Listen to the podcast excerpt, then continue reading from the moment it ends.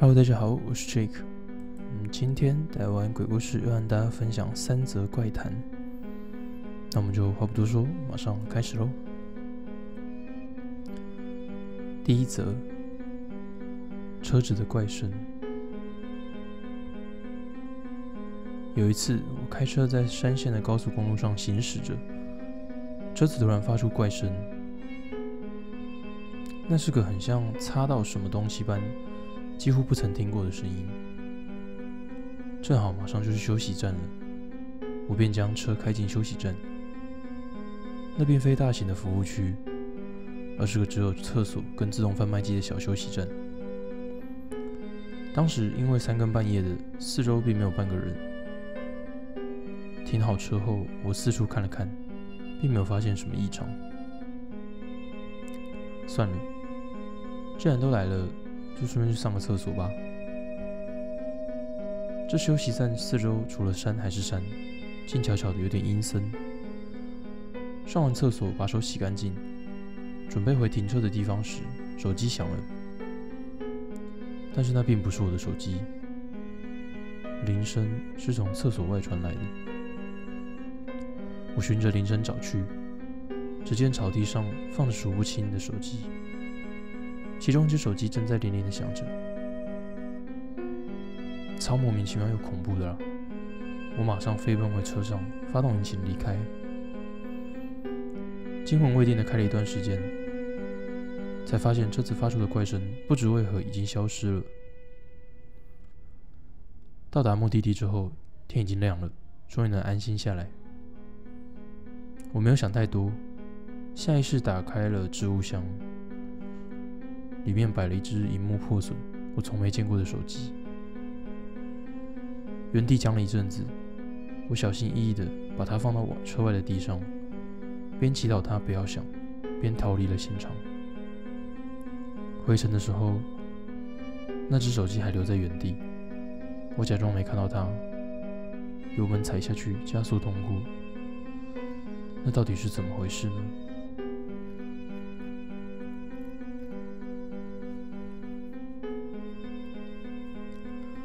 第二则，采香菇。这是去年秋天发生的事。因为住在乡下，所以当时我去了趟附近的山里采香菇。虽然那个采香菇路线需要将车子停在山下入口，并且徒步走上大约三小时左右，但却是个可以大量采到香菇的好地点。就在我走了约莫一个小时路程的时候。我遇到了三位年约四十岁左右的欧巴桑。根据他们说话的方式，我推测他们应该是关西地区的人。就在我们擦身而过之时，我瞄了一眼他们拎着的袋子，里面装的估计是秃顶口蘑和月叶榕吧，而且数量还很多。在这边向不清楚的人稍微说明一下，这两种香菇都有毒哦。月叶榕的毒性甚至强到会吃死人，我内心不禁暗想：哎哎，太危险了吧！这些家伙真白痴哎！然后回过头，小跑步的追上那几个欧巴桑，向他们问道：“呃，那些香菇你们打算采来干嘛？”面对我突如其来的搭话，他们脸上露出讶异的表情，但欧巴桑 A 还是回答我。你问采来干嘛？当然是带回家。啊果然跟我想的一样。于是我就向他们解释，他们采到的都是毒香菇。结果欧巴桑 B 竟然说：“啊，我就知道，真的跟刚刚遇到的那老头说的一样呢。我们不会受骗上当的啦。你想要这些香菇对吧？”我接着才从欧巴桑的口中得知，原来他们今天在山里。遇到了一位颇为年长的男人，教他们要怎么采好吃又稀有的香菇。于是他们就采了这些秃顶口蘑和月叶榕，而且他还跟他们说，这些都是很罕见的香菇，所以有的人甚至会故意说这是毒香菇，想要骗走这些香菇呢。搞什么鬼啊？那个老头到底在想什么？那些香菇分明就是毒香菇，而且还是稍微懂香菇的人都不会认错的毒香菇。总之，我还是尽可能的去说服那三位欧巴桑香菇有毒，但他们打从心底怀疑我，根本就听不进去。搞到最后，我也只能跟他们说一声：回去以后请务必看一下图鉴。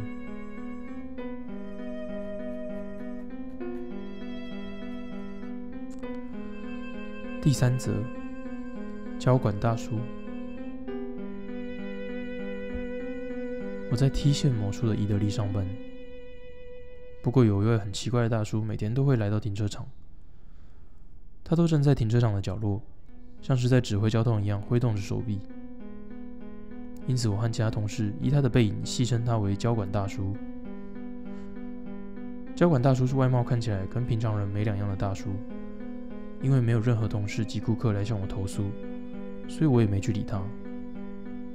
当然，一开始我男店员有去注意过，不过好像没有什么用。交管大叔大约都是每天中午左右的时候出现，而且一直重复着。于是有一天，我由于加班的缘故，必须待在店里到很晚。我从蒙氏下班离开，大概是晚上十一点三十分左右。正当我走到职员用的停车场时，在晚上这个时候不应该出现的交管大叔，背对着这边站在停车场的角落，真是难得哎。当我坐上车准备要离开时，往交管大叔的方向看了一眼，注意到有些事不太对劲。咦？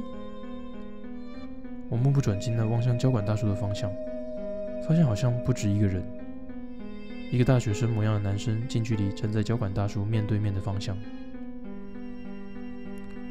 虽然与那两人之间有些距离，不过我看到那个男生不知为何嘴巴在一开一合，他的嘴巴大到不断重复一开一合，连这么远的距离可以看得一清二楚。应该是交管大叔的朋友吧？正当我这样想着，那个男生消失了，而且真的是咻的一声，突然消失不见。哎，看了附近周围，也完全不见那个男生的踪影。况且这里是停车场，就算跑步的话，也会有脚步声才对，所以也不会是这个原因。带着满腹疑问的我，看到交管大叔停止挥动手臂，步履蹒跚的慢慢离开了停车场。这时我突然意识到，一定是看了不该看的东西。感到害怕的我立刻回家了。自从此事发生之后，我们再也没看到交管大叔出现过了。不过在那之后，我又意外的重新遇见了交管大叔。因为要去办事，所以我去了其他县市的 K 市。结果在那里的伊德利分店又看到了那位交管大叔。毫无疑问，一如往常，挥动着手臂的交管大叔。我询问了店员，答案是他同样每天中午左右的时候出现，做着模仿交管指挥的动作。或许他正游走在全国各地的伊德利吧。如果是这个原因，我不知道当初看到的情景是否与这个有关。那我们今天大王鬼故事就到这边告一个段落。那如果有什么想要听的故事，或想要分跟我们分享的故事的话，也可以在底下留言让我们知道。那如果有对现场直播有兴趣的朋友，可以到另外一边的。晚安，小鸡那边也会有现场直播，会有在深山或者是废弃的房屋地方探险的直播视频。那我们就下次见喽，拜拜。